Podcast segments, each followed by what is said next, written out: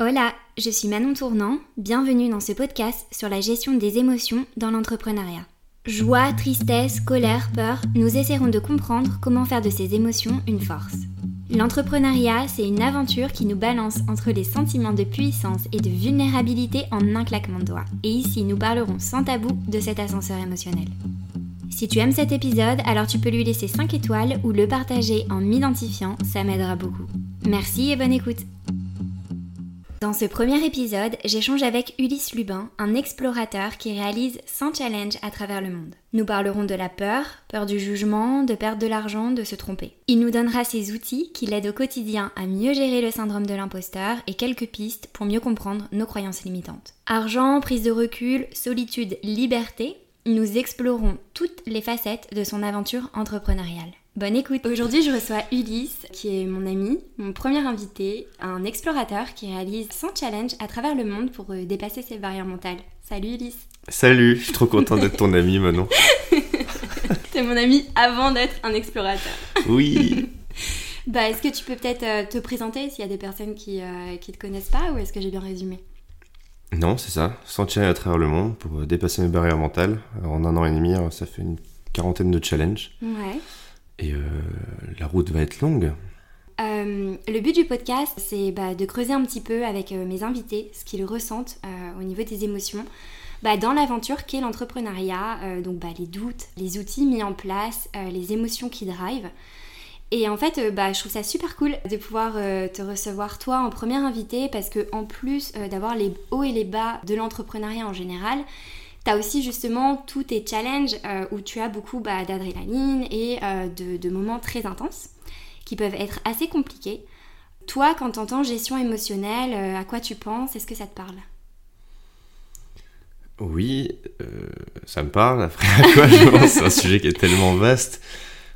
si je fais le lien avec mes challenges, je pense que ça dépend par exemple de chaque challenge. Tu vois, mm-hmm. tu vis pas les mêmes émotions quand dans la jungle, ou quand tu es dans le désert, ou quand tu es euh, sous l'eau en apnée, mhm. ou quand tu es dans les catacombes comme hier. Euh. Donc c'est. Je passe par beaucoup d'émotions différentes. J'aime bien cette, sensation de. Je me sens très vivant euh, dans ce que je fais. Mais après, je suis pas du tout un expert, tu vois, de la gestion de, de, ce qui m'arrive. Je, je, le vis, je, le ressens mhm. à fond. Et. Parce qu'il y a une émotion, moi quand je pense à toi, principale, qui est forcément la peur avec le sujet des barrières mentales. Donc euh, comment est-ce que euh, aujourd'hui euh, tu appréhendes un petit peu toute cette émotion? Parce que dans l'entrepreneuriat, il y a la peur de se lancer, il y a la peur de de pas réussir après, la peur financière. Et toi, c'est vraiment une émotion qui fait partie de toi au quotidien? Ouais, carrément. La peur est ma maison. C'est une phrase de Mike Horn que j'aime beaucoup. je pense qu'on se méprend sur la peur. On, est éduqué maintenant de manière... Enfin, on est très très protégé. Mhm. Euh, on, ne veut plus avoir peur et, euh, on pense que c'est quelque chose de très négatif, la peur. La, la peur des autres, le racisme, etc. Tout ça, c'est lié à, cette peur euh, très négative. Mm. Et, moi, je le vois un peu différemment. Je m'épanouis dans la peur, j'essaie de l'accepter. Quand j'ai peur, je me dis que c'est bon signe, ça veut dire qu'il faut que j'aille de l'avant et non pas fuir. donc, ouais, dans l'entrepreneuriat, comme le fait de se lancer, etc., tu l'as bien dit, il y, a pas mal de peurs qui sont liées à nos barrières mentales, mhm. qui nous empêchent d'avancer. Donc il y a, euh, tu l'as dit, donc la peur de manquer d'argent, la peur de manquer de compétences, euh, la peur de se planter, la peur du jugement des autres aussi, mhm. qu'il faut vraiment pas négliger. Et, euh, et, à cela, il y a même une peur un petit peu plus méta, qui est un peu au-dessus de toutes les autres, qui est la peur de, de la mort. Et, et maintenant, moi, j'essaye de comprendre un peu ces différentes peurs, en tout cas de, de, me mettre en plein visuel de ces peurs-là, tu vois, d'aller me mettre en face à face avec chacune d'entre elles, essayer de comprendre ce qui se passe, essayer de voir comment est-ce que je réagis, et euh, de documenter, et de, voir si je peux y trouver des réponses à chaque fois. Donc on va peut-être en parler mhm. des différentes peurs, mais, voilà, sur certaines, je commence à avoir des bonnes pistes de réflexion, sur d'autres, je suis encore très très loin. Par exemple, tu vois, la peur de la mort, c'est quelque chose que je comprends pas encore très très bien. Euh, tu vois, j'ai une maman qui est médecin en soins palliatifs, par exemple, euh, qui côtoie la mort au quotidien. Mm. Là où moi, j'en ai été encore très protégé. J'ai juste mon grand-père qui est mort il y, a, il y, a, quelques années, mais. Ça reste abstrait. Ça reste un, peu abstrait. Ça a été ma seule expérience euh, de mort, on va dire, euh, tu vois, plus ou mm. moins proche. Et, et donc voilà, enfin, bref. Donc j'ai un peu toutes ces peurs-là auxquelles j'essaie de me confronter, c'est de les théoriser, de les comprendre. Et et d'arriver à les dépasser et de les accepter. Et euh, moi j'aime bien le fait d'avoir peur. Ouais. Et euh, justement, tu vois, avec ces challenges, je pense que ça a dû révéler certaines parties de toi euh, que tu soupçonnais déjà ou que tu avais déjà. Est-ce qu'il y a des choses qui t'ont, je sais pas, des, aspects de toi qui t'ont un petit peu surpris euh, au travers de ces challenges, des, je sais pas, des, un caractère ou, ou des choses que tu as ressenties auxquelles tu t'y attendais pas sur toi, dans la connaissance de toi? Ouais, il y a plein de choses. bon, bah, c'est bon. Le dès le premier challenge, au début, je voulais m'intéresser à l'apprentissage, je voulais comprendre les mécanismes du cerveau. Je vais me dire, ok, comment est-ce que on apprend vraiment, tu vois? Parce que moi, j'ai fait tous les cycles prépa, grande école, etc. On me dit, ouais, t'es une machine académique. Et en fait, j'ai compris dans mon premier challenge où euh, je m'étais lancé le défi de mémoriser 1000 décimales de pi, mhm. que j'avais jamais appris à parler à mon cerveau dans la langue qu'il comprend, tu vois. Et d'un coup, j'ai débloqué des trucs complètement fous et je me suis dit, mais pourquoi est-ce qu'on n'apprend pas ça à l'école, par exemple? Donc j'ai appris des choses sur moi là-dessus, comment mon cerveau fonctionne, comment lui parler, comment est-ce que je peux mémoriser 1000 décimales de pi en 3 jours, euh, alors que je pensais que ça me prendrait des dizaines de jours. Et, mm. quand j'en parle aux gens, ils me disent, mais ça va te prendre des centaines de jours, tu vois. Donc en fait, dès le premier challenge, j'ai compris qu'on était capable de bien plus que ce que l'on croyait, qu'on pouvait débloquer plein, plein, plein de choses. Après, j'ai continué un peu dans cette quête, tu vois. Par exemple, le challenge sur l'apnée, c'est un très bon exemple parce que la plupart des gens pensent qu'ils tiennent entre 30 secondes et on va dire 1 minute 30 pour les plus téméraires en apnée.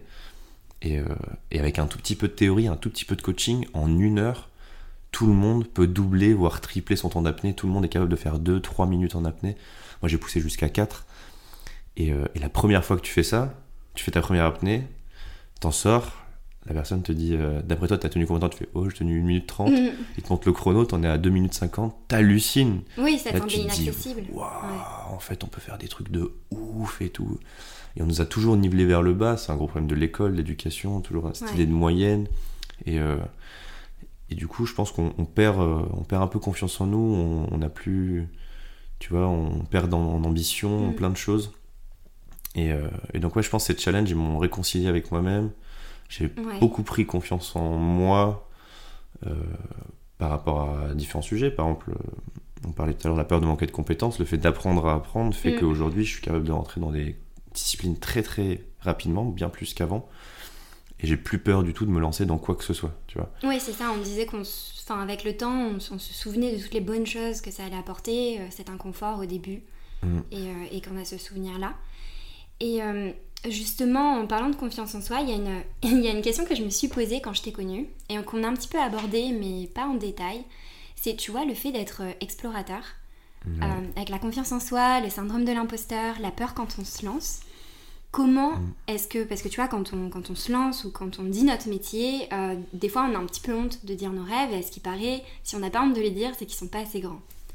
Comment est-ce que tu passes de dire je vais faire des challenges à je suis et j'incarne être un explorateur en fait. Tu vois ou pas la différence? Ouais, ouais, j'ai mis longtemps avant de l'accepter moi-même. Ouais. Euh, au début, je n'osais pas me présenter comme ça. Puis à un moment donné, je me suis dit, euh, d'un point de vue identitaire, qu'est-ce que tu as envie d'être? Ça s'est même ressenti sur mon business, parce qu'à des moments, je faisais du coaching, à des moments, j'ai fait des conférences, etc. Mhm. Et je me suis dit, mais, mais tu veux être reconnu comme quoi Un conférencier, un coach, un vendeur de formation? Je dis, bah non, moi j'ai envie que dans la tête des gens, je sois un explorateur, tu vois, à la MyCorn bah vas-y, commence par euh, l'incarner, marque explorateur partout. Donc sur LinkedIn, je marque explorateur. Boum. Et en fait, explorer, ça, tu peux rester chez toi, explorer ton quartier. Explorer, ça veut juste dire aller là où t'es pas allé. Ouais, une, une curiosité. C'est ça, donc tu mm. peux t'explorer, tu peux explorer le monde, tu peux explorer des disciplines, tu peux explorer des idées, tu peux explorer euh, des lieux, tu peux t'explorer toi-même. Il y a plein plein de choses, donc tout le monde peut Moi je pense que tout le monde a envie d'explorer quelque mm-hmm. chose d'une manière ou d'une autre, tout le monde est un peu explorateur. Moi, je suis peut-être, euh, j'ai peut-être un peu poussé le vice euh, en voyageant tout le temps et en relevant tous ces challenges. Mais, euh, mais ça m'a, j'ai mis du temps avant de l'accepter. J'ai bien mis, je sais pas, une trentaine de challenges avant de me dire, ok, là c'est bon, je suis un explorateur, quoi. J'y vais, je vais. Et je sais pas si je le suis dans les yeux des gens, mais en tout cas pour moi, je le suis, c'est l'essentiel. Mm. Et maintenant, quand je me présente, je m'en fous, je dis, ouais, je suis un explorateur. Mais au début, au début t'avais, avais quoi? T'avais, Ouais, t'avais honte quand tu le disais? Est-ce que tu sentais un petit peu le, au début, le jugement? Non, je savais pas. En fait, je n'arrivais pas à me définir au début. C'était trop flou. J'ai mis longtemps avant de comprendre ce que je faisais. Hein. J'ai mhm. démarré, je savais ce que je voulais faire. D'ailleurs, ça c'est pour ceux qui veulent se lancer. Vous n'êtes pas obligé de, savoir exactement mm. pile poil comment vous présenter, votre pitch, etc. Moi, j'ai mis longtemps avant de comprendre. Au début, je disais, bah, je fais 100 challenges à travers le monde pour montrer que tout peut s'apprendre. Après, je me suis dit, mais c'est plus vaste que ça. Je vais aller mm. chercher mes barrières mentales. Puis après, je me suis dit, ok, en fait, euh, j'ai envie de voyager à fond, etc. Donc en fait, ouais, c'est venu petit à petit en fait, de, de, de, comprendre qui je voulais être, d'un point de vue identitaire, à, qui est-ce que je voulais ressembler. Et, euh, et, voilà, et tu parlais d'ailleurs du syndrome de l'imposteur. Mhm. Moi, je pense que la posture de l'explorateur, c'est le meilleur moyen de le mettre KO parce que quand tu veux prendre la parole, par exemple, sur, sur les réseaux sociaux, tu as très très peur de ce, que, de ce que diront les gens, le fait d'être pas être légitime, etc parce que la plupart des gens se positionnent comme des experts, c'est-à-dire mm. tiens, je vais t'expliquer la life, je vais donner trois conseils pour ci, pour ça. Et Débloque euh, ta confiance en toi en 24 heures. Ouais, c'est ça. Et moi, je suis pas du tout à l'aise avec ça et je pourrais jamais. Enfin, ce serait difficile pour moi de créer du contenu là-dessus. Par contre, me dire euh, ok, je me mets dans la posture de l'explorateur, de l'expérimentateur, tu choisis. Mm-hmm. Ça veut juste dire je vais apprendre des choses, je vais les documenter telles que moi je les vis et je vais dire aux gens bah, si vous voulez euh, tirer vos propres conclusions, vivez-les aussi. Mhm. Et là, tu documentes juste ce que tu as fait. Exemple, plutôt que de dire, euh, voilà, je vais vous expliquer comment j'ai appris la guitare en un mois, tu dis, bah, voilà comment moi, je, qu'est-ce que j'ai fait moi pendant un mois, euh, voilà, où est-ce que je suis allé, où est-ce que j'ai appris, tout ça. Tu veux essayer la guitare, bah vas-y, voilà mes ressources, quoi. Et c'est une forme de documentation qui permet de, s'affranchir un peu du, syndrome de l'imposteur. Ok, ouais, ouais, c'est super. Et, et justement, quand, tu as commencé un petit peu tout ça, c'était suite au fait que tu avais lancé une start-up oui. Euh, et euh, tu t'étais un petit peu bah, posé les questions de euh, ce que tu allais faire. Au début, ce qui drivait tes, tes, challenges, ce qui drivait ce besoin, c'était quoi, tu vois? Parce que c'était suite à un moment difficile où tu as dû passer par plein de phases de, ben, de, tristesse, je sais pas si tu es passé par de la colère aussi, de voir une, une, situation sur laquelle tu avais travaillé un petit peu bah, s'arrêter. Mm. Est-ce que ce qui drivait au départ, c'est le même moteur que tu as aujourd'hui? Ou est-ce que ça a évolué? Ouais, je, pense que j'étais pas mal aligné. Ouais. Euh, je pense que j'ai fait un travail d'introspection assez solide euh, mhm, qui évolue, qui continue d'évoluer, mais, mais, euh, mais j'avais mis le doigt sur des choses intéressantes que je continue d'explorer. Tu vois, par itération successive, ça évolue, mais, mhm. Mais c'est assez lié. Et oui, oui, après le, le, plantage de ma startup, de toute façon, j'étais un peu déprimé, je savais pas trop où mettre, j'étais plus personne. Mm. Parce que c'est identitaire en fait, quand tu es juste après ton diplôme d'ingé, donc d'un point de vue identitaire, tu es un ingénieur, tu vois, donc tu es fier, ta famille est fière, ouais, c'est ça, il y a le statut. Après tu changes, tu te dis, bah en fait non, je vais, je vais être un entrepreneur. Donc quand tu te présentes, tu dis, bah, je suis le CEO de telle boîte, tu vois. Mm. Donc pour toi, dans ta tête, d'un point de vue identitaire, tu es le mec qui a monté ce truc-là. Euh, et, tu peux en être fier ou pas, les gens peuvent trouver ça stylé ou être mhm. sceptique, peu importe, mais d'un point de vue identitaire, c'est qui j'étais en fait. Et donc quand ça s'est arrêté, j'ai perdu mon identité. D'un coup, j'étais juste euh, un entrepreneur qui avait raté, qui était sur son canapé, qui commençait à faire son CV, regarder les offres d'emploi, et mhm. moi j'étais déprimé. Et euh, je me suis dit, bah mhm. ok, c'est quoi la suite quoi? Et là, j'ai commencé à travailler sur moi, faire un gros travail d'introspection, partir en voyage seul en sac à dos poser plein plein de questions sur ma vie, essayer de recentrer un petit peu. J'ai fait un petit passage à Paris parce que je manquais d'argent. J'ai tenu 9 mois en CDI. euh, C'était pas fait pour moi, clairement. Mais, mais c'est bien parce que je suis content de l'avoir fait parce que j'ai testé. au, moins là, je suis plus tenté maintenant d'aller voir des, des offres d'emploi, tu vois, parce que je sais que j'avais un super job et ça m'a pas plu. donc, tu euh, pas. Donc c'est. Ouais, je savais que tu tiendrais pas et. Euh, donc ouais, cette introspection très structurée qui m'a amené un peu à cette conclusion. J'avais, j'avais, j'avais réussi, enfin je m'étais donné comme objectif mhm. de noter ce que je voulais faire en une phrase et en un mot. Tu vois? Et euh, la phrase que j'avais choisie à la fin, c'était euh, explorer de nouvelles idées, de nouvelles disciplines, de nouveaux lieux et partager mes découvertes. Et j'étais déjà, je pense, un peu intrigué par l'idée de trouver des hacks, aller plus vite, mhm. euh, comprendre, la mémoire, comprendre le cerveau et et euh, aller plus vite dans ce qu'on peut faire, débloquer, tu vois, les, nos compétences, quoi. Et, euh, et j'avais choisi en un mot explorateur. J'aimais bien l'idée. et euh, Oui, on sent le côté start-upper. Ouais, un peu. et, et, ça a pas mal drivé au début. Maintenant, ça évolue. Hein, comme je disais un peu, je suis passé de montrer que tout peut s'apprendre à dépasser ses barrières mentales. Donc, je suis beaucoup plus dans de l'aventure entre le désert, la jungle, ce qu'on disait tout à l'heure. Mais euh, donc il y a toujours un peu ce côté explorateur, un peu hacker aussi d'une manière, mais, mais voilà, ça progresse, mm. ça évolue et j'apprends en fait à découvrir qui je suis au travers de cette challenge. Je sais pas qui je serai dans 60 challenges encore. Ouais, mais en fait, euh, tes, tes challenges, c'est vraiment des, enfin, les outils. Parce que tu vois, ce que tu disais que ton métier est lié à ton identité, c'est mm. exactement ça. Et c'est pour ça que quand on réussit, ou bah, quand on réussit, on est entouré, et quand on échoue, on est, on est seul.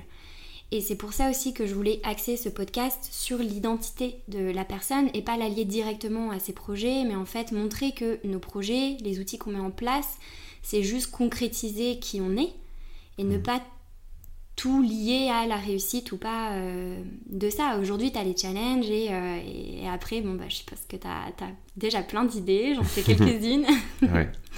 Mais ouais, c'est super intéressant. Carrément, je pense que l'idée, c'est d'être drivé par, un, par des motivations internes. Mm-hmm. C'est ce qui fait que tu continues et que ça devient identitaire plus que juste euh, pour le statut, la gloire, l'argent. Moi, typiquement, ma quête, c'est pas d'avoir un million d'abonnés sur YouTube, c'est pas d'avoir un million d'euros sur mon compte, c'est de relever 100 challenges à travers le monde. Donc j'ai un cap, qui était euh, challenge numéro 100, mhm. qui me donne la direction. Et ensuite, c'est comme un grand escalier où tu montes un par un, et moi, le, chaque marche, c'est un challenge. Un challenge qui va être une vidéo YouTube, qui va être une newsletter, qui va être une documentation, un objectif, etc. etc et j'avance one by one comme ça. Mais du coup, c'est ça qui me drive, c'est ça qui, me motive.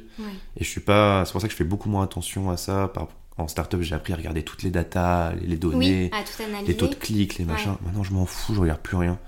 Je, je, fais j'envoie une vidéo, alors c'est cool, si elle fait des vues, j'apprends, j'essaie de comprendre mhm. comment est-ce que ça fonctionne mieux ou quoi, j'essaie de m'améliorer sur les miniatures, sur les titres mais je regarde vraiment pas trop euh, toutes les courbes de rétention, les machins, ouais, les tu t'es détaché un petit peu tout ça. Ouais, ouais, carrément. Et euh, pareil sur euh, mon compte en banque, je, ne mets pas d'objectif financier chaque mois ou quoi. J'essaie mhm. juste d'avoir un business qui vient soutenir mon lifestyle. Et tant que ça me permet de continuer de vivre ce que je vis et de soutenir, enfin de financer mes challenges, j'avance quoi. Tu parles assez librement et ouvertement bah, d'argent dans, tout, mm. dans, dans, dans, tous les contenus que tu exposes.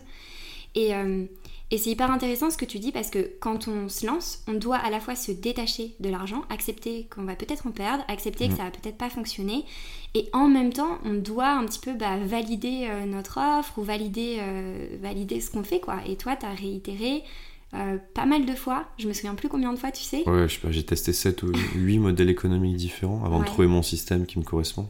Et mhm. au début, j'avais moins d'abonnés, donc j'avais moins de. Les gens étaient moins intéressés par exemple pour des sur des modèles plutôt partenariat, mm. sponsoring, etc. Donc je vendais plus mon temps à travers des conférences, à travers du coaching, comme je te disais tout à l'heure. Puis petit à petit, j'ai réussi à décorréler un peu mes revenus de mon temps. Et j'ai pas continué les autres trucs. J'ai killé tous les, la, moitié des projets parce que je voulais pas faire plus d'argent au détriment de, de mon énergie. Je voulais mm-hmm. mettre, du coup, garder juste cet argent suffisant pour pouvoir mettre plus d'énergie pour faire des trucs euh, de plus en plus fou quoi. C'est pour ça que les, challenges deviennent de plus en plus barrés quoi. Ah oui là les challenges ils commencent à monter en puissance. ouais. Mais c'est pas l'idée d'avoir toujours plus quoi. C'est ça peut d'entendre D'ailleurs, d'un point de vue de l'argent, on, a toujours une vision hyper réduite de juste combien tu gagnes. Quoi. Alors que l'éducation financière, c'est comment tu gagnes de l'argent, comment tu le dépenses, comment tu l'investis, c'est mm. plein de choses différentes. De combien tu as besoin toi, en fait. De combien tu as besoin toi, arriver à vraiment comprendre euh, quels sont tes besoins, qu'est-ce qui, quelles sont les charges qui sont incompressibles, quelles sont celles qui le, qui le peuvent. C'est pour ça que moi je suis devenu minimaliste, par exemple, j'ai plus de mm. maison, j'ai plus de voiture plein de choses que j'ai plus. charge mentale, ouais. Et je dépense presque moins d'argent que quand je vivais à Paris. Euh, alors que j'ai une vie complètement différente, un peu folle pour plein de gens, qui mhm. paraît euh, inaccessible, mm. tu vois, alors qu'elle l'est complètement. Euh, mais parce qu'aussi j'ai pas d'enfant, parce que tu vois, c'est ouais, il y a plein de critères, mais après c'est parce que tu as adapté justement, mm. tu as pris le temps de dire qu'est-ce qui est important pour moi et je mets toute mon énergie et mes efforts dans cette mm. direction. C'est ça. Et voilà. Et niveau revenu, tu as toujours. Tu as deux manières de penser en fait. C'est est-ce que tu vas gagner plus que ce que tu dépenses ou est-ce que tu vas euh, dépenser moins que ce que tu gagnes Et moi, je suis plutôt dans une phase de dépenser moins que ce que je mm. gagne plutôt que de, gagner plus que ce que je dépense à chaque fois parce que sinon c'est bah, plus tu vas gagner, en fait. plus tu vas dépenser, tout simplement. et tu vas monter, tu vas monter. c'est le gros problème avec l'argent, c'est dès que tu gagnes plus d'argent, tu augmentes ton bah, niveau de vie. Bah tiens, euh, avant j'avais pas accès à ça, maintenant je peux m'acheter ça, je peux m'acheter ci. Et j'ai une période comme ça, euh, avant mm. le minimalisme, la période dont je suis pas fière. C'est que là on est dans l'appart de Manon et euh, en fait il y a pas de meubles, il y a juste un micro par terre et on est assis par terre. Voilà, et il y a un tapis de yoga important. Non, c'est pas vrai, hein. elle, a, elle a une table. ouais, j'ai une table quand même pour manger et travailler. Mais il n'y a pas grand chose. C'est vrai. Il n'y a pas de déco. non, regarde pas ça, c'est un cadeau. il y a très joli dessin sur le, sur le mur. Que j'ai. Donc aujourd'hui, euh, ouais, tu ressens plus cette pression euh, financière euh, Parce que tu vois, il y a toujours. Ouais. Mais comme tout le monde, bien sûr Parce que c'est un peu aussi, tu vois, tu dois continuer de documenter, tu dois continuer de, de, bah, de publier tes vidéos pour les sponsors, pour, euh, pour les partenariats. Est-ce que des fois, justement, tu ressens cette pression? Est-ce que, bah déjà, combien de fois tu as eu envie peut-être euh, d'arrêter euh, tes challenges ou te dire mais qu'est-ce que j'ai fait? Je suis fatiguée, sans c'est énorme. Alors ça m'est arrivé plein de fois de me dire qu'est-ce que j'ai fait, pourquoi je fais ça sans c'est énorme, mais jamais je me suis dit que j'allais arrêter. Jamais. Je me suis déjà dit que je, me suis déjà demandé si j'allais faire des pauses. Ok. Ce que je t'expliquais la dernière fois que je te disais, j'ai fait la crise de la quarantaine en me disant la quarantaine de challenge. Ouais. C'est que je voulais faire une pause. Je me suis dit voilà, j'ai trop fait là. Ça me démangeait d'écrire aussi. Mhm. Parce que vu que je documente tout dans ma newsletter, j'ai beaucoup de matière. Là, j'ai peut-être écrit l'équivalent, je sais pas, trop, quatre romans en un an et demi. Même plus que ça. Et je me suis dit, j'ai envie d'écrire un, premier livre, de raconter ce que j'ai à dire. Et d'un autre côté, je me suis dit, en fait, non, il faut que tu te forces à pas le faire. Parce que quand tu arriveras plus tard, mhm. à la fin des 100 challenges, ton livre sera deux fois plus intéressant. Et, euh, et c'est une aventure. Il faut que tu fasses un vrai, un vrai contenu très propre à la fin. Donc ouais, j'ai toujours un peu ces crises de me dire ouais, je vais partir faire ça, puis après je me dis mais c'est un énorme défocus, et puis tout ça, puis après on me dit ouais, on me propose des conférences hyper bien payées à et après je me dis ouais mais non, pareil, ça sert à rien, enfin tu vois, c'est pas mon but et tout ça. T'as eu une, euh, as une conférence, un TED Talk que t'as partagé en story, ouais, où tu nous as demandé notre avis. Ouais, bah je vais pas y aller finalement. Tu vas pas y aller T'as pris ta décision Ouais, non, défocus complet quoi. Je, ok, trop bien. J'ai pas envie d'être là-bas. Faut, faut, que je retraverse le monde pour aller faire un TED Talk. Pour... En fait, c'est que du status game pour l'instant. C'est pas. Euh... C'était pas un fuck yes quoi. Non, c'était pas un fuck yes. Puis je vais pas avoir besoin de ça euh, pour trouver un éditeur si j'en ai besoin. Je commence déjà à avoir des, des gens qui me contactent et tout. Donc en fait, je me dis. Euh, niveau statut, euh, c'est bon quoi. Je, sais ce que je fais, euh, mes 100 challenges suffisent et j'ai pas besoin d'aller me mettre ma tête dans un TED Talk pour l'instant. Après, à la fin des 100 challenges, si on propose un, un gros TED, pourquoi pas quoi, parce que j'aurai plus d'énergie, plus de bande passante. Hmm. Là, euh, là, je veux mettre toute mon énergie dans mes, dans mes challenges. Ok, trop cool que tu aies réglé un petit peu ce dilemme, parce que c'était pas facile. Mais j'en ai plein des trucs, enfin c'est normal, t'as toujours des moments où t'as du down, surtout moi je voyage beaucoup, puis je voyage parfois seul, et tu hmm. vois, être des fois, je me dis, mais pourquoi je suis là, quoi? Et puis je me dis, ouah, 40, encore 60.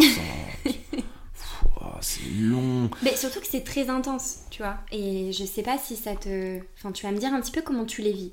Parce que justement, c'est ça, c'est que tu vis tellement de moments intenses en apprentissage, en découverte de nouvelles personnes hyper intéressantes, mm. hyper smart, hyper challengeantes, parce qu'à chaque fois, tu t'entoures de, de, personnes euh, expertes dans des domaines ou tu échanges avec des personnes, enfin des locaux. Ouais. Et, tu vois, tu vis des moments euh, très intenses sur tout, et d'un coup, ton, ton challenge s'arrête, et tu pars, tu pars autre part. Et puis, il faut se réinventer à chaque fois, il faut faire la logistique, il faut tout, faut retrouver une nouvelle idée, faut... Ouais. C'est frustrant un peu, mais c'est dur. Mais c'est ce qui fait la beauté du projet aussi, je me dis, mhm. c'est que ça, ça, me donne une forme de polyvalence, et euh, ça me fait rencontrer plein de gens, et, et je me dis que si je continue pas, en fait, je vais peut-être passer à côté de plein d'autres aventures. Mais c'est vrai que ça demande beaucoup d'énergie. Pour l'instant, je l'ai l'énergie, donc on va continuer. Je suis un peu plus lent que prévu. Je m'étais dit que je, prendrais 4 ans pour le faire, mm. à hauteur de 25 challenges par an. J'ai pas du tout le rythme. J'ai eu le rythme la première année. maintenant, je suis plutôt là, la dernière année, suis plutôt fait 15 là. Mm. Donc je me dis que. Et donc en fait, le temps se rallonge. C'est-à-dire qu'à chaque fois, si je me dis, bon, finalement, si j'en fais un par mois, en fait 12, ah ouais, il me reste 6 ans. ça, ça, paraît hyper loin. Euh, mais dans En fait, le problème, c'est un peu. C'est comme quand tu veux traverser. Euh, je sais pas, la Méditerranée par exemple. Euh, tu pars, t'es plein d'entrain, tu vois, tu commences à ramer. Quand t'arrives, c'est génial, tu vois le, la berge, tu, tu as un regain d'énergie de ouf. Mais quand t'es au milieu, tu vois que du bleu devant, que, que du bleu derrière. C'est là où c'est hyper dur de te dire, il bah, faut continuer à ramer, tu vois. Oui, parce que je fais pas demi-tour. Ouais, parce que c'est hors de question de m'arrêter là ou de faire demi-tour, donc vas-y, faut continuer à ramer. Et là, je suis un peu dans cette période 40, Mm. Entre 40 et 60, tu vois, ça va être vraiment la période hyper creuse. Quand je vais arriver vers 70, 80, je vais commencer à voir la fin arriver. Je vais me dire, ok, j'ai de moins en moins de cartouches pour faire des challenges complètement fous, ça va être de plus en plus excitant. Donc là, je suis dans la période difficile, donc forcément, j'ai des remises en question.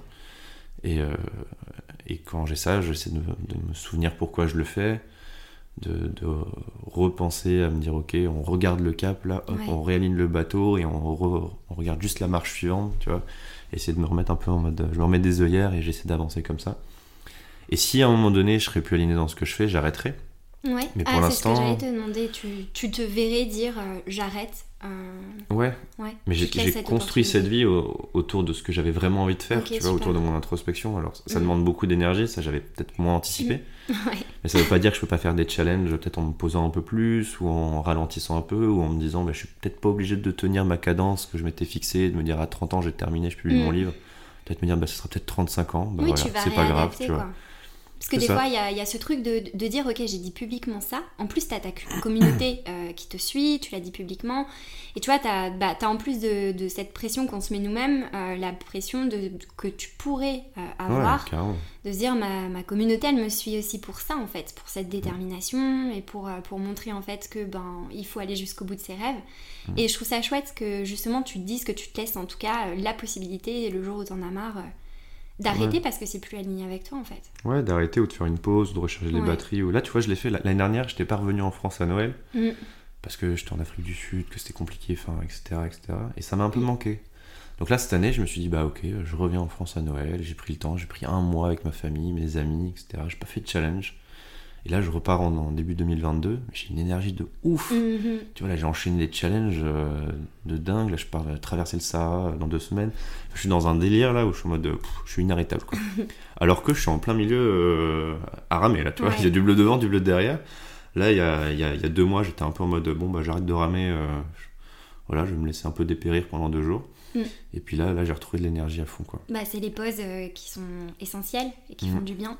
Et c'est aussi ça qui est curieux avec, euh, avec toi et ton parcours, c'est que dans toute cette introspection que, que tu proposes aussi à ta communauté, il y a euh, cette notion de prendre le temps et d'apprécier le chemin. Et, et toi, tu as ce double enjeu d'apprécier le chemin et en même temps, tu as cet objectif euh, des, des 100 euh, challenges à relever. Donc je me dis que ça doit être vraiment compliqué en fait au quotidien bah, de garder euh, le cap des, des deux aspects en fait, de, de profiter et de toujours penser au prochain challenge. Ouais, ouais, bah, tu, ouais, tu as bien résumé. C'est difficile. Mais c'est ce qui est beau aussi. Et c'est. Après, je me, je me pose la question de à quel point c'est pertinent maintenant d'avoir des challenges. Si tu as vraiment bien Mhm. identifié ta, ta mission de vie, tu devrais même pas avoir besoin d'objectifs en fait. Mhm. Tu devrais juste être dans un, dans un mindset de croissance, tu vois, plutôt Ouais. que d'être dans un mindset d'objectif. Plutôt que d'être dire je vais atteindre ça, je vais juste essayer de faire un peu mieux dans ma niche tous les jours, tu vois, jusqu'à ce que. Plutôt que de, de dire je vais m'arrêter à cet objectif, c'est jusqu'où est-ce que je peux aller, tu vois. Mhm. Euh, Et c'est quoi tes, repères de, de stabilité aujourd'hui euh, dans tous ces voyages, dans tous ces moments de, de haut et de bas? Bah, J'en ai pas beaucoup. Ouais. J'ai pas d'appart. Je suis un vagabond. Euh, j'ai j'ai ma famille dans le sud quand même. J'ai la Mhm. chance d'avoir une maison. Ouais.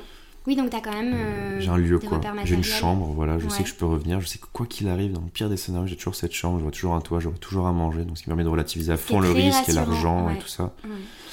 Euh, donc j'ai un lieu. Quand je reviens, je sais que voilà, je vais avoir ma maman qui va m'accueillir, qui va me Mm. faire un, va me faire des lasagnes ou euh, une tartiflette, incroyable, tu vois. et, euh, et ça va me faire du bien. Et après, je vais aller voir un peu mes potes à Lyon, puis je vais monter un peu à Paris, puis, puis après, je vais repartir à l'aventure. Donc j'ai, j'ai- j'ai- mais j'ai pas tant de ouais, de, de points d'a- d'attache ou de, de soutien ou de même de soutien émotionnel, euh, pas trop quoi. Je- suis un peu en mode que- solo player sur ce sur ce sur ce coup. Quoi. Ouais. Mais pour, pourquoi? Parce que t'as été habitué à, à être comme ça ou... Parce que tu vois, tout à l'heure, t'as dit c'est intéress- enfin, c'était intéressant parce que quand je t'ai demandé, bah, si t'es seule et que tu vas mal, à qui tu te confies Et t'as dit, euh, ben, je me plains pas. Oui, Alors, c'est tout à l'heure avant le podcast. Oui, avant le cette podcast. conversation, ouais. exactement. Mm. Pour... Enfin, ouais, pourquoi Pourquoi. Parce que j'aime pas les gens qui se plaignent déjà. Mais c'est Donc pas- j'essaie de moi pas le ouais. faire. Mais après, je suis d'accord, c'est pas, pas forcément que de la plainte. Mais Ouais. euh, mais euh, ouais, euh, je sais pas. Pour l'instant, j'ai pas eu de, de down suffisamment gros pour que ça remette tout en question et où j'ai particulièrement besoin d'en parler, je Mhm. pense. Ah, Je, en vrai, je sais pas trop. Je sais pas trop. Peut-être que j'ai eu juste de la chance jusqu'à présent aussi. Peut-être Ouais. que ça va m'arriver. J'en sais rien. Je sais pas trop comment gérer ça pour l'instant. Ouais. Pour l'instant, je le vis plutôt bien, le fait d'être un peu solo. Après, euh, j'ai aussi été pas mal entouré dans mes voyages, Mm. tu vois. Il y avait pas mal de monde qui venait voyager avec moi, qui Oui, venait partager mes expériences. Euh, Parce que là, tu vas être beaucoup en, en solo prochainement. Oui et non, tu vois. Là, là, dans les catacombes, j'étais avec euh, Johan Leroux. Là, après, euh, dans le désert, je serai avec Elliot. Ouais. Après, je... Après, je sais pas trop ce qui est prévu, mais je me dis. Oui, cette année, elle mm. va être quand même plus solitaire que les mm-hmm. autres. et du coup, je sais pas comment je vais le vivre. Tu sais pas, non. On pourra en reparler à d'autres moments, mais peut-être que je vais avoir des. C'est sûr, en fait, je vais avoir des gros moments de down. Mm. Mais en fait, c'est toujours pareil. Tu as, as, des points positifs, des points négatifs. Et faut arriver à rationaliser, à, comprendre. Et je préfère apprendre, à, même si c'est difficile, à être heureux seul, tu vois. Mm. Comme ça, si le jour, euh, je suis accompagné, je pense que ce sera encore mieux parce que tu vois, ce sera que du bonus. Mais euh, c'est forcément plus difficile. Parce que tu ne te mets pas sur les autres pour ton bonheur. Tu ne mets pas mm. ce, fardeau sur les épaules de quelqu'un d'autre, tu le mets sur les tiennes. Oui, tu responsabilises pas une autre personne euh, de, ton état émotionnel, en fait, ce qui, est, ce, mm. qui, devrait être la base. Et, et pour beaucoup de personnes, on, l'oublie de temps en temps. Ouais, puis on met une pression sur les, sur, sur, les autres, je trouve ça hallucinant, en mode rends-moi heureux, quoi. Dans les, la, moitié des couples, c'est ça, quoi. Bah, surtout en amour romantique, exactement. C'est, euh, c'est tu vas faire que je vais passer une bonne journée ou pas, en fait. C'est ça. Ce qui est horrible. C'est la, promesse d'être misérable le jour où ça s'arrête. Exactement. Mm. C'est, c'est un truc de fou, mm. hein. Moi, je le vois avec ma maman, par exemple, et mon beau-père, ils sont ultra amoureux mais c'est vraiment le pilier central de leur vie. Alors ça marche de ouf et trop bien. ça fait genre plus de 10 ans et ça roucoule toujours pareil, quoi. c'est incroyable. Je me dis, mais si à un moment donné il se passe quelque chose, tu vois, il y en a un qui se prend un accident de voiture ou autre, mais l'autre sera tellement misérable. Et euh, alors peut-être que c'est une belle chose ou pas, je sais pas. En tout cas, euh, il serait incapable d'être heureux seul aujourd'hui. Oui, de laisser ton, ton, bonheur euh, dans les mains de, de quelqu'un d'autre. Ils sont obligés. Il n'y a que en étant tous les deux qui sont heureux. Mm. Moi, je trouve ça hyper dangereux parce que je suis très indépendant, très libre. Euh, peut-être bah, que j'ai pas le même système de valeurs qu'eux, probablement. Non, je pense que ça dépend beaucoup du, caractère de, de, plein de personnes. Et même toute ta quête est très axée, euh, l'entrepreneuriat, ta quête, tout ce que tu fais vers justement la liberté. Ne dépendre de personne, que ce soit euh, un boss ou, ou quelqu'un. Enfin, tu, tu, tu, recherches vraiment ça. Donc c'est normal que ça s'étende aussi sur ta notion de couple et, mm. et dans ta vie personnelle, quoi. Ouais, même, enfin oui, tous les aspects de la liberté. C'est peut-être libre de me lever à l'heure que je veux, pas mettre de réveil, euh, faire ce que je veux de mes journées, m'habiller comme j'en ai envie, et euh, être libéré d'eux, quoi. Mm. Être libéré de la colère, des gens toxiques, euh, de cet aspect aussi émotionnel du couple, etc. Enfin, être, voilà, être profondément libre dans tous les aspects, que ce, soit externe et interne, quoi. Et comment tu fais ça justement pour... Est-ce que tu mets un peu à jour dans ta tête ton cercle proche? Parce que en plus, vu que tu rencontres plein de personnes, ouais, tu fais ça assez régulièrement, de te poser la question euh, qui m'entoure dans mon cercle proche. Ah oui, ça a tellement changé dernièrement. J'ai la chance d'avoir un groupe hyper soudé d'écoles d'ingé. Ok. Euh, alors je passe moins de temps avec eux maintenant, parce que je suis parti, tout simplement mais je les revois chaque année. On fait des énormes week-ends euh, qui sont maintenant des 5 jours en fait. un, on en a une, un l'été, un l'hiver. Donc moi j'essaie de revenir au maximum. C'est un peu mon. Ça, ça c'est un de mes points d'attache. Je sais qu'il faut que je revienne en France l'été pour ce week-end-là. Ok, très bien. Parce que euh, c'est important, je peux revoir tout le monde d'un coup, etc. Il y en a quelques-uns qui viennent voyager avec moi. Mais ils comprennent moins euh, ce que je fais, ils sont moins dans dans mes intérêts du moment, tu vois, dans la création de mhm. contenu, dans le voyage, dans le dépassement de soi, dans l'entrepreneuriat. Et, euh, et du coup, je me suis créé un deuxième cercle aussi. J'y travaille euh, beaucoup parce que là, c'est à moi de faire l'effort, vu que je suis tout seul en voyage, pour me créer ce cercle. Parce que c'est plus, tu, c'est plus genre, tu arrives à l'école et tu vas mm. naturellement avoir un cercle, ou tu arrives dans un job et tu vas naturellement avoir des collègues. Moi, je dois faire cet effort tout seul. Oui, quand de, bien préparer, quand tu arrives sur place, tu connais pas forcément des personnes. Donc, euh, ouais, donc il faut que j'aille vers les gens. Et, euh, et, du coup, je suis en train de m'entourer de plus en plus de, personnes qui me ressemblent un petit peu, qui ont un peu mm. cette trinité, la création de contenu, voyage, euh, entrepreneuriat. Et, euh, et, du coup, j'ai fait pas mal de choses en ce sens-là. J'ai organisé des co-living. Tu vois, toi, tu as participé à l'un d'entre eux à Tenerife. J'en avais fait en Géorgie. là, tu vois, je suis venu à Paris, j'ai fait une petite soirée avec mm-hmm. d'autres créateurs de contenu. Tout ça, c'est dans cette optique de rencontrer des gens qui me ressemblent un petit peu, de créer des liens. Et, et maintenant, je pars en vacances avec certains, etc. Et c'est des gens, il y a deux ans, je les connaissais pas. Et je passe beaucoup plus de temps avec eux aujourd'hui qu'avec mes, mes amis plus historiques, on va dire. Euh, ça veut pas dire que je les aime plus, c'est juste que c'est des amitiés qui sont différentes et en fonction de tes centres d'intérêt du moment. Mm. Peut-être que ce sont des euh, personnes qui te, qui te, portent aussi plus vers tes rêves, vers tes objectifs. Mm. Et qu'on a des amis aussi justement qui n'ont pas les mêmes rêves et qui n'ont pas les mêmes problématiques, mais qui sont là dans d'autres moments en fait et qui sont peut-être réconfortants. Enfin moi c'est un petit peu la sensation ça, ouais. Puis je, parle pas de la même chose, euh, voilà, tu vois, je sais mm. quand je suis avec mes potes à, Lyon par exemple, ouais, je peux ne plus penser à tous ces trucs-là, là, d'entrepreneuriat, tout ça. je vais pas leur parler de mes problèmes d'entrepreneuriat. Si j'ai un problème perso, je peux plus facilement en parler, tu vois. Ok, ouais. C'est plutôt, ouais, c'est pas, le, pas les mêmes relations. J'aime bien les deux. Mais je pense que c'était important de me créer un nouveau cercle aussi. Mhm. Sinon, je me serais senti vraiment seul et isolé parce que les, ouais, les gens comprennent moins ce que je fais. Euh. Non, et tu peux pas demander à quelqu'un qui. Enfin, c'est difficile de faire comprendre à quelqu'un qui ne vit pas la même chose que toi ce que tu es en train de traverser en fait. Ah ouais, complètement. Ouais. Ce truc de euh, non, mais là en ce moment, euh, tu vois, avec l'argent, c'est un petit peu moins prévisible donc je vais pas pouvoir faire mm. ça ou ça. Et c'est. Enfin c'est des questions tellement du, quotidien qui te prennent la tête et qui te pèsent en fait que euh, ouais, avoir un petit groupe, et moi je l'ai vu avec le co-living qu'on a organisé à Tenerife, avoir un petit groupe de personnes qui sont au moins alignées dans ton quotidien et qui font que euh, ouais, il n'y a pas de filtre en tout cas sur ces conversations-là et, c'est vrai que tu te sens moins seul. ouais, car on a eu des discussions hyper profondes, très très vite. ouais, ouais, ouais, ouais, c'était impressionnant. première soirée, euh, tac, après quelques verres, du mhm. matin, on s'envoyait des. Bah, c'est vrai que les verres. Non, mais c'était incroyable, on s'envoyait des, des révélations, mais des trucs que j'avais jamais dit à mes potes avant. et là, on parlait de trucs et j'étais en mode, waouh, quoi, c'est ouf, à quel point on est. je pense que tout le monde était content un peu de, de, rencontrer d'autres gens qui se. envers qui pouvaient s'identifier un petit peu et partager des trucs un peu perso, quoi. Et je pense qu'on était alors tous peut-être dans les mêmes euh, questions, dans, dans voilà, dans l'envie de créer des choses, dans l'envie d'être en mouvement, mais en même temps à plein de stades euh, différents. Mm. Et par exemple, il y a un atelier qu'on a fait que moi j'ai beaucoup aimé sur la gestion de la haine. Mm. Euh, qui, euh, qui, peut être aussi euh, bah, compliqué à aborder, en tout cas quand on se lance dans la création de contenu ou même dans l'entrepreneuriat. Il n'y a pas besoin de trop créer ou trop de se mettre en avant, je pense, pour commencer à avoir ah des personnes qui vont être assez virulentes en fait. Mm. Et. Mais c'est vrai que pour une semaine, en fait, le fait de rassembler des personnes, ou bah là c'est toi qui nous as tous rassemblés, donc j'ai trouvé ça super chouette. Mm. T'as eu, as eu l'œil pour rassembler des personnes qui allaient bien s'entendre. C'est vrai que ça fait du bien. Ouais, ouais, carrément. Bah, on a vu que certaines personnes vivaient très mal, par exemple la gestion des haters, etc. Et, je pense de, rencontrer d'autres personnes qui sont passées par là, qui ont eu d'autres événements un peu difficiles à vivre, à traverser. Bah, tu te sens un peu moins seul et tu peux confronter un peu tu tes visions. Tu l'appréhendes de façon différente. Moi j'avais cette peur euh, quand, parce que je venais de commencer à publier un petit peu plus ben, sur LinkedIn, à lancer ma chaîne TikTok et j'avais cette peur en fait.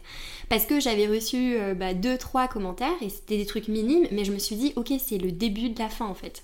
tu vois tu le prends hyper personnellement. Moi j'ai fait. Moi je suis entré dans des débats avec des mecs en commentaire dans mes tout premiers posts LinkedIn qui cartonnaient. Et, et puis après je me suis pris des articles qui me, qui me défonçaient tout. je suis passé par tellement de merde et. Euh, et du coup, j'ai vraiment appris à gérer ça, à m'en détacher. Et aujourd'hui, ça fait beaucoup de bien, je suis beaucoup plus serein vis-à-vis de ça. Mais je me mm. rends compte chez plein de créateurs que c'est pas du tout le mm. cas. Je rencontre beaucoup qui, qui, remettent en cause beaucoup de choses juste à cause de ça, quoi. Mm. Les gens se rendent pas compte en fait du mal qu'ils peuvent faire euh, juste avec euh, un commentaire. Euh. non. Voilà. Surtout que envers des gens qui ont le courage de prendre la parole publiquement en leur nom propre sur les, sur les réseaux, tu vois. Mais ça, malheureusement, je pense que c'est un phénomène qu'on ne réussira jamais à comprendre à 100%. Mais bon. Hmm. Justement. là, on va avoir des haters là aujourd'hui. N'importe quoi, ils sont fumés. Elle a la voix cachée. Là. Euh... on va se faire clasher de ouf. je pense pas. euh, quant à justement, la... comment est-ce que tu gères ta relation avec euh, ta communauté? Moi, c'est un truc qui m'intrigue un peu. Parce que tu vois, tu parles de sujets quand même très euh, liés euh, à, Enfin, c'est très personnel, tu vois. Les mm. barrières mentales, la peur, oser, euh, oser réaliser ses rêves. Tu vois, tu peux avoir un, déclic, je pense, chez certaines personnes. Comment est-ce que tu fais pour, pour gérer ça? Avec les personnes que tu as pu accompagner ou les personnes qui, qui t'écrivent. En fait, comment tu fais pour te, pour te protéger un petit peu de, de cette intensité de Ouais, alors j'ai des messages euh, assez ouf tous les jours. des gens me disent ouais, tu te rends pas compte à quel point t'as impacté ma vie. Ou alors d'autres me disent ouais j'ai quitté mon taf je suis parti voyager mais c'est ça, ça, ça doit, tu vas dire waouh. Mais euh, je pense qu'il y a beaucoup de gens qui idéalisent ma vie mais qui seraient pas du tout épanouis dans, dans mon lifestyle. mm. donc euh, j'essaie de, de, leur dire c'est pour ça que je prône à fond l'introspection dire je je suis pas en mode développement personnel, ouais, faut faire comme moi, etc. Mm. Je suis plutôt en mode. Oui, tu donnes pas de conseils. Réfléchissez à votre vie, à ce que vous avez vraiment envie de faire, et si vraiment ce que tu as envie de faire, alors vas-y, quitte ton job, par travailler, pas par, par voyager, pardon, si c'est ce, qui, si ce qui te fait kiffer. Mais, euh, mais ouais, j'ai des messages assez intenses euh, parfois. C'est souvent des beaux messages. La plupart du temps, c'est vraiment des, des, choses très positives ou des gens qui me qui m'écrivent, euh, ouais, qui ont fait des trucs de fou. J'ai même un mec qui est parti en Amazonie se faire piquer par une fourmi balle de fusil comme moi.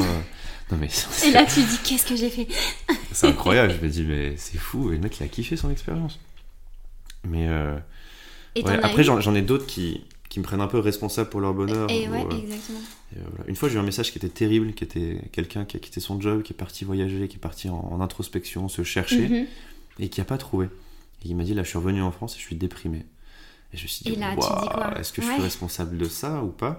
Je lui dis, bah en fait, non, je suis pas responsable mm. de ça.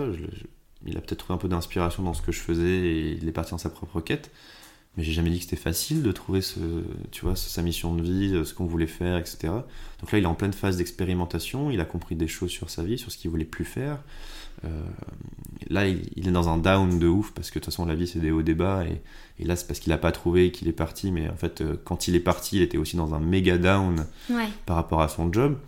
Donc en fait, il faut, faut, apprendre à relativiser, à se protéger, à se dire, moi en fait, euh, voilà, je, vis mon truc, je documente, mais un peu comme ça, la, la, la posture de l'expérimentateur. Exactement. De l'explorateur. Mais, mais je, je suppose que ouais, tu as quand même dû, en tout cas, enfin peut-être les, premières fois, ressentir un peu de, quand même de... Je sais pas si c'est de la culpabilité, mais forcément, ça laisse pas indifférent, tu vois. Non, ça, te laisse pas indifférent, mais... Euh, c'est comme avec les haters, tu mm. rationalises, tu prends un peu de recul, et tu te dis... Euh, ouais, tu te focalises sur le positif. Et euh, voilà, après, c'est la vie, quoi. Enfin, tu peux pas non plus contrôler tout ce que font les gens, tu peux pas non plus aider tout le monde individuellement, tu peux pas. Moi, c'est une quête personnelle. Je l'ai mm. toujours fait pour moi, je, je le fais pas du tout pour les autres. C'est, on va dire, une externalité positive. Et j'avais sous-estimé à quel point ça me donnerait de la force pour continuer et avancer. Mm-hmm. Euh, au début, je pensais que je pourrais y arriver tout seul, tout le monde. En mode, euh, je suis un fou, besoin de personne, etc. Euh, maintenant, ça me fait quand même du bien de recevoir tous ces messages. c'est vraiment quelque chose qui me motive. Mais, euh, mais c'est clairement pas ma motivation première, tu vois. Si les gens arrêtaient de m'écrire, je continuerais à faire ce que je fais. Ok, tu continuerais euh, sans documenter, même si t'es dans le silence Ouais. Complètement. Donc aujourd'hui, le grand principe de documenter, c'est de montrer. C'est identitaire en fait Je documente tout, je documentais tout avant, j'ai toujours tout écrit. Donc en fait, ça fait partie de qui je suis, donc tant qu'à faire, mhm. je le partage. Ouais. Et ça permet de montrer aussi ce que je fais, ça permet de d'écrire une histoire, ça permettra de, quand je serai plus vieux, regarder ce que j'ai fait, ça permettra de léguer quelque chose, ça permettra de plein de choses. Mm. Je, trouve qu'il y a beaucoup de vertus dans la documentation, moi c'est quelque chose que j'ai intégré dans beaucoup de choses, et même dans mes frameworks d'apprentissage, je documente tout, ça m'aide à mieux comprendre, à mieux apprendre. Mm. Ouais, donc c'est une relation quand même avec les réseaux qui est hyper euh, complexe, je trouve. Tu vois, tu as ce truc de ça mm. donne la possibilité de, de partager tout ça, de mieux te comprendre toi, de revenir un petit peu sur tes pas. Et en même temps, des fois, tu trouves pas que c'est euh, fatigant? Ça demande plus d'efforts, beaucoup de documenter, ça c'est sûr. Ça... mais moi, j'aime bien ça. Alors, ouais, il y a des fois où quand tu fais des montages et que tu vois ta gueule là en train de parler les mêmes phrases. Euh, non, mais c'est la dernière fois, c'est ce que je disais. T'en peux plus quoi, te ouais, je me te saoulais. Mmh, euh, donc toi, j'imagine pas quoi. ouais, je, je, je, ma tête partout tout le temps, c'est insupportable. Mais, mais aussi, tu, sais pourquoi tu le fais. Par exemple, moi j'adore écrire. Et et euh, je râle jamais quand, quand j'ai une newsletter à écrire, tu vois. Ça vient tout, mhm. tout, de suite, euh, j'écris. Euh. Oui, tu prends du plaisir dans je le prends, Je prends quand même beaucoup de plaisir dans la documentation. Alors je râle un peu quand j'ai deux trois montages à faire. Maintenant je me, je me, fais un peu aider par un monteur, etc. Et puis, puis je râle un peu, mais quand je vois la vidéo à la fin, je suis content de ce que j'ai fait, tu vois. Donc t'as une mhm. forme de fierté. C'est toujours pareil, c'est comme quand tu pars faire du sport. Tu peux mhm. être identitairement un sportif, ça peut faire partie de ta vie profondément. Et des fois, tu vas partir faire du sport, ça va pas te plaire, mais à la fin, tu sais pourquoi tu le fais et tu t'entraînes et tu as ton objectif. Ben, c'est un peu pareil. Ouais, le pourquoi, il reprend toujours le dessus en fait. Mmh. La création de contenu, c'est un peu comme faire du sport. Voilà. faut s'y mettre et. Ouais, faut s'y mettre, c'est ouais, ça. Et puis à la fin, tu as quand même beaucoup d'aspects positifs à la bah, je pense que, ouais. Moi, j'avais pas réalisé, en tout cas, avec par exemple bah, les petits trucs que j'ai commencé à faire, tout l'impact aussi positif que ça aurait en fait, tu vois. Mmh. Ça fait... c'est incroyable. Genre, tu t'es mis sur LinkedIn, t'as les trois posts, machin, boum, le business. ouais, j'avoue qu'ils ont assez les... machin, ouais, TikTok, bah, Ça s'aligne, ouais. C'est incroyable. Ça, ça, ça, montre qu'il y a une opportunité incroyable à saisir d'ailleurs.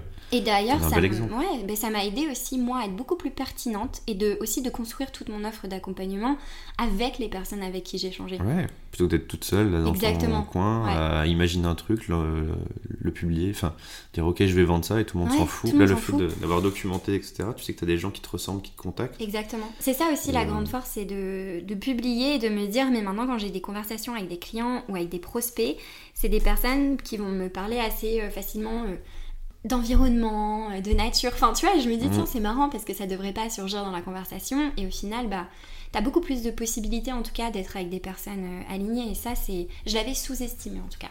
Ouais, car de toute façon les gens viennent pour ce que tu fais, ils restent pour qui tu es, donc après c'est Ouais. c'est comme ça que tu crées des vraies relations, c'est avec ta personnalité, avec ta curiosité Mm. Et un peu avec ta compétence aussi. Ça, Oui, c'est ce quand que tu même. fais, mais euh, c'est sinon ça Il n'y a, pas, pas, que ça, tu vois. être Ouais. reconnaissable, euh, gagner de la crédibilité, c'est vraiment pas qu'une question de compétence, c'est aussi une question de personnalité, de, de curiosité. Non, et puis ça te fait gagner, ouais, ça te fait gagner du temps, en tout cas, sur euh, concrétiser tes idées et, et un petit peu, bah ouais, les, les valider. Mm. Et, et après, à côté de ça, tu dis, ouais, bon, le commentaire rageux sur TikTok, c'est rien, quoi. Ouais, on s'en fout. Ouais, non, non, Allez, non. ça dégage. Trop cool. c'est comme Cristiano Ronaldo là, qui se nourrit des, des gens qui le huent. Hue, euh, vas-y, je vais t'en planter deux de plus là, vas-y, continue de huer quoi. c'est ça, il a le bon mindset. bon, lui, après, je pense qu'il est très bien entraîné pour ça. Ouais, mais, mais non, mais euh, j'avais vu une interview où vraiment il expliquait que ça, ça le nourrissait quoi. Continuez de me nuer les gars, euh, moi ça me, ça me donne envie de me dépasser quoi. Ouais. Et euh, donc aujourd'hui, euh, tu t'exploses un petit peu euh, tes barrières mentales. Euh, Ouais, on les fume. Voilà, t'as pas le temps. Mais qu'est-ce qui, c'est quoi ta plus grande peur? Qu'est-ce qui te fait encore peur? Moi j'ai une grande peur, c'est la peur de la maladie. Ça Ah ouais? Ah ouais. J'ai super peur de. De, de toi euh, Tomber malade. malade? Ouais. J'ai méga peur de ça. Ok. J'ai peur d'être demain invalide ou autre euh, et de plus pouvoir faire ce que je fais ou de- d'être restreint dans ce que je veux faire, Perdre ta liberté. Ouais. perdre ma liberté d'une Mm. certaine manière. Ça veut pas dire que enfin, tu peux être handicapé et être libre et, Ouais, et faire ouais, plein de choses, sûr. mais, mais moi aujourd'hui c'est une vraie peur, tu vois. Et, euh, et ça me fait flipper de ouf de choper un, un truc. Alors d'un autre côté, je me protège pas trop parce que je, je fonce euh, tête baissée dans tous mes trucs. Oui, bah, j'ai j'ai même pas de. ouais, ouais. J'ai vraiment le strict minimum dans ma trousse de toilette en mode pharmacie. euh, je alors que je suis dans, des pays euh, what the fuck. mais, mais je sais qu'au fond, c'est ce qui me fait peur. J'ai super peur de- je sais pas, de perdre la vue, de perdre. euh, Enfin, de, tu vois, de ce genre de choses, quoi. De perdre quelque chose au final qui t'empêcherait d'explorer euh, fond, comme tu ouais. le fais. Et ouais, Ça me fait trop ouais. peur. Ouais. Je ça me fait plus peur que la mort. C'est Ah, je ouais, je m'attendais pas du tout à ça. c'est ma plus grande peur, je pense. Maintenant, ça va, je suis à l'aise avec la compétence, je suis à l'aise avec l'argent, je suis à l'aise avec le, le fait de se planter, j'ai déjà vécu, je suis à l'aise avec euh, le jugement des autres. ouais. Je suis, je, commence à découvrir un peu l'idée de la mort, ce que ça veut, ce que ça entraîne, ce que ça veut dire, tu vois. Mais, euh, mais alors la maladie, ça me terrifie, ouais. Mm. Et je, sais, te disais aussi, j'ai une maman médecin euh, qui soigne des gens en fin de vie, etc. Et je- je l'ai- je- quand je la vois rentrer, quand elle me parle, etc., moi, je suis en mode, mais je suis pas bien, quoi. Peut-être que c'est lié à ça. Je sais pas, mais euh, ouais, ça, c'est une grosse, grosse peur. Ok. Ok. Elle me regarde avec des yeux hallucinés, mode, Bah parce que Oui, je m'attendais euh, pas du tout à ça. donc, Mais bon, ça, oui, enfin, je m'y attendais pas et en même temps, ça rejoint ton besoin de, de, de liberté, de sentir que que tu, que tu peux tout faire parce que tu te mets quand même dans ces situations extrêmes. Enfin, tu vois, Mm. que je pense que maintenant, peut-être toi, enfin, je sais pas si tu les banalises parce que je pense que tu es assez conscient que, que tu fais des choses quand même pas très euh, banales. Mais euh, oui, c'est ça, tu te mets dans des situations extrêmes aussi avec peu de protection et t'aimes bien, euh, je pense, euh, voir un petit peu euh, tes limites et, Ouais. et jouer avec ça. tu, tu pensais que j'allais dire quoi Comme faire? Je, je sais pas, euh, mais, mais pas ça. C'est pour ça que. J'ai peur de la coriandre aussi, c'est terrible, ils en Arrête mettent partout, c'est insupportable. Faut se méfier des gens qui aiment pas la coriandre. C'est vrai que je me mes, deux, mes deux plus grandes peurs. ok. Super. Alors, est-ce que tu veux euh, qu'on commence à tirer des questions? Parce qu'en fait, j'ai préparé une petite enveloppe. Ouais, Donc, sur cette enveloppe, il y a des émotions joie, peur, colère, tristesse, dégoût, surprise. Et euh, tu vas piocher au hasard et j'ai mis des questions. Et euh, voilà, il y a un petit peu des questions qui n'ont pas forcément de lien entre elles, mais euh, je te propose d'en tirer une première. Ah, c'est trop, trop bien. J'ai l'impression Tu vois le budget du podcast hein, sur... Il est génial. Oh. Et que là, j'ai la pression, ça y est. ça va être quoi comme question? Je les ah, ai faites, euh, en plus, il y a quelques jours, je les ai pas en tête. Elles sont trop belles. oh là là, elle est trop bien celle-là. Si tu ne faisais pas ce que tu fais aujourd'hui, que ferais-tu? Ouais. Ah. C'est vraiment parce que tout à l'heure, je te racontais l'anecdote où... où, à un point près, j'ai failli être pilote de ligne. Hmm. Tu crois que c'est le destin que t'es pioché ça du coup? Euh, je sais pas, peut-être. Non, mais c'est marrant, je te disais, euh, on en parlait Ouais. plus tôt, et, et je te disais, ouais, euh, si j'avais eu un point de plus dans T'aurais une autre vie. j'aurais peut-être eu une autre vie complète, quoi. Ouais. J'étais à un point d'être admis au truc. Et ouais, je serais peut-être dans un avion en train de piloter, tu vois, une vie radicalement différente. Et ça s'est peut-être joué à un QCM d'un truc où j'ai, je sais pas, j'ai hésité, et j'ai peut-être hésité entre la bonne et la mauvaise. J'ai- coché la mauvaise. Et, ça s'est pas fait. Et... Et t'imagines, ma vie aurait été complètement différente. Donc si je faisais pas ce que je fais aujourd'hui, euh, que ferais-tu? Je sais pas, euh, j'imagine que j'explorerais, j'écrirais des livres, je serais philosophe. euh, Ouais. Sais rien. Je serais astronaute, j'aimerais bien être astronaute. Ouais. Ils m'ont refusé. C'est- Les A, c'est pas cool. Hein. J'avais non, t'es en postulé colère. et ils m'ont pas pris. C'est pas facile comme question parce que je je me vois pas faire autre chose aujourd'hui. Vraiment. Hmm. Mais euh, mais tu sais pas ce que la vie te réserve. quoi. Non, et tu- je pense aussi que tu peux avoir plein de rêves en même temps. Alors toi, t'as peut-être choisi tous les vivre euh, au travers de challenges, tu vois, ce qui est plutôt cool.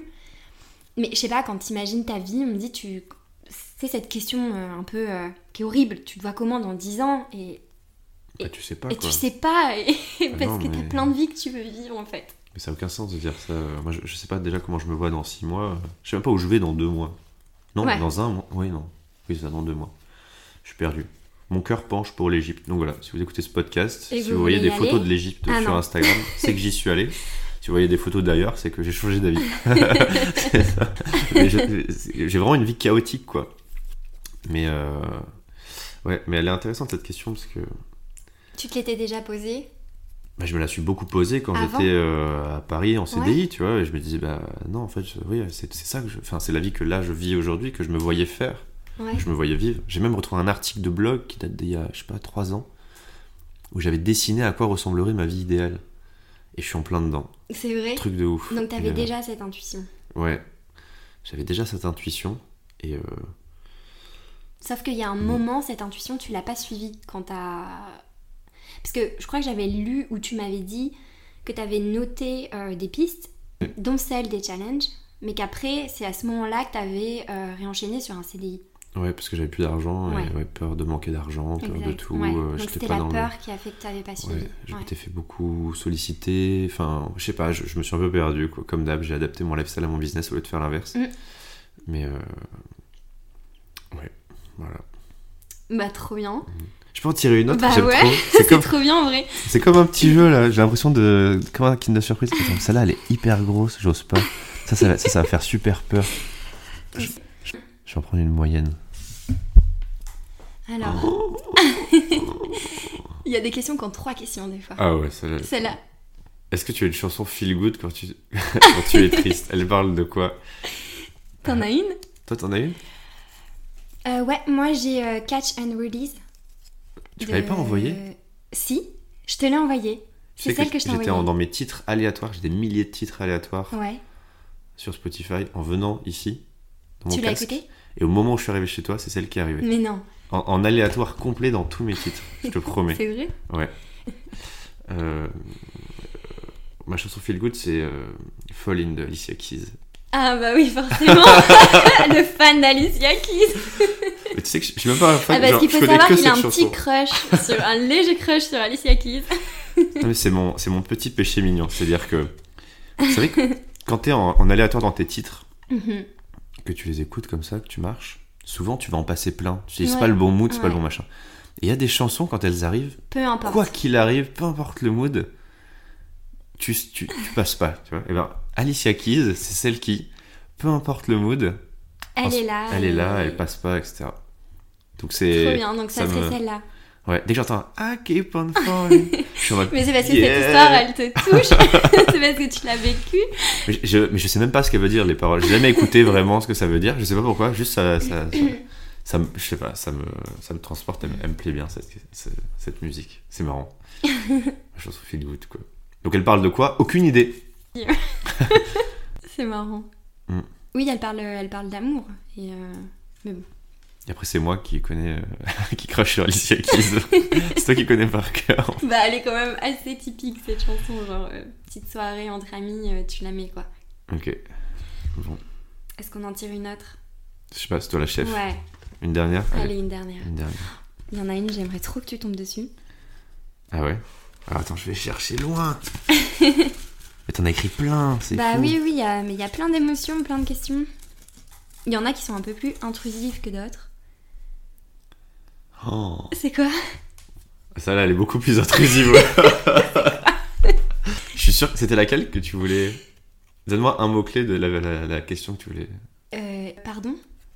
Non, c'est la dernière fois que tu as pleuré. Ah, Pourquoi? Oui, bon. Alors là, il va falloir que je réfléchisse. Tu te souviens pas? Non. J'ai pleuré en venant ici parce que j'avais froid aux yeux, je sais pas, ça a commencé à couler. Oui, mais c'était pas des pleurs d'émotion.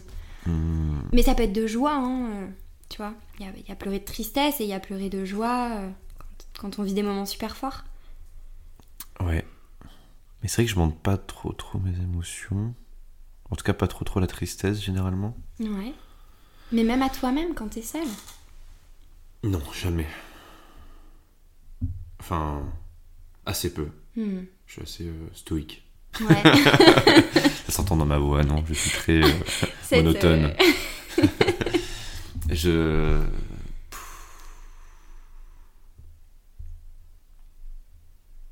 Attends, faut que je réfléchisse, je sais pas. Bon, j'ai lâché quelques larmes, on en parlait tout à l'heure, dans le Mm. rapport à la mort, quand mon grand-père est mort, mais ça, ça, Mm. ça- ça remonte et je me dis, est-ce que en Depuis, ouais. 3, 4, enfin je sais plus combien d'années ça fait, mais j'ai forcément pleuré à un moment donné quand même. La dernière fois qu'ils m'ont mis de la coriandre dans mon plat, c'était terrible. T'as pas apprécié, c'est comme ça que t'as su J'ai que pas t'aimais pas. apprécié. Euh, Tu vois, j'arrive pas à me souvenir. Même, même de joie, t'as jamais. euh, Non, je pleure pas trop de joie ou Genre jamais parce que un t'as été fou rire peut-être, mais non. Non, je souris bêtement, mais je Ouais. tu- je pleure pas. Euh, ouais. C'est dur, hein. Je sais pas si c'est grave de pas se souvenir de la dernière fois où on a pleuré ou pas. Qu'est-ce que t'en penses toi? Est-ce que c'est grave? Je sais pas, ça dépend de toi, ta relation euh, avec ça. Est-ce que c'est parce tu pleures pas parce que tu t'en interdis et, et tu vois, ou tu dis que t'aimes pas trop te laisser vivre cette émotion de, de tristesse, ou est-ce que c'est juste que tu la ressens différemment en fait? On, Tu vois, les, on les exprime pas tous de, de la même façon. Ouais. Je pense que je suis de plus en plus sensible. Je pense que je pleurais très peu euh, plus jeune. Mhm. Je sais que je me suis surpris là, devant un film, je sais plus lequel c'est, mais je me suis surpris à avoir des larmes aux yeux à un moment donné et me dire Bah alors, t'as changé mon pote Avant, avant, bah ça, trop ça bien. te serait jamais arrivé ça Et je trouvais ça cool. Je m'étais dit c'est Ouais, c'est- cool. Euh, je sais plus quel film c'était. Devant quel film est-ce que j'ai pleuré? Peut-être La La Land, j'en sais rien, je sais plus. Ouais, bah il est beau là. Mais euh, ouais, non, c'est euh, ouais, c'est pas l'émotion qui me, enfin, j'ai du mal. Mhm. Étonnamment. Ah, j'ai pas répondu juste. Bah si, c'est ta réponse. C'est sa réponse, d'accord. Hmm. Ouais. Bon voilà. Est-ce qu'il y a une question que je t'ai pas posée, que t'aurais aimé que je te pose pour conclure? Tu aurais aimé que. Ouais. Une question qu'on qu'on ne pose peut-être pas assez Ou un sujet que tu vois important?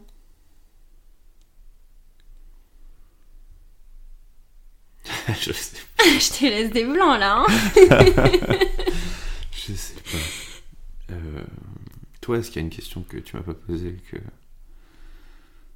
et que tu aurais absolument voulu?